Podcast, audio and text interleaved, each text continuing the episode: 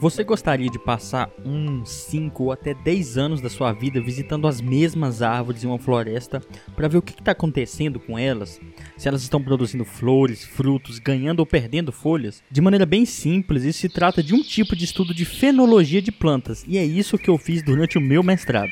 Eu basicamente vigiava árvores, com câmera e tudo, e felizmente nenhuma nunca correu de mim. Essa tal fenologia é uma área da biologia que investiga fenômenos periódicos que se repetem ao longo da vida dos seres vivos, né, não apenas de plantas, e também relaciona esses fenômenos com diversas condições ambientais, como o clima, por exemplo. E graças à fenologia descobrimos coisas muito curiosas, como o fato de que nem todas as árvores da mesma espécie produzem flores e frutos juntas, que diferentes florestas de cerrado têm comportamento fenológico diferente, isso foi o que eu fiz, e que plantas estão mudando seu ritmo de floração e frutificação em função das mudanças climáticas. Pois é, quando seu avô fala que antigamente era diferente, muitas vezes é verdade.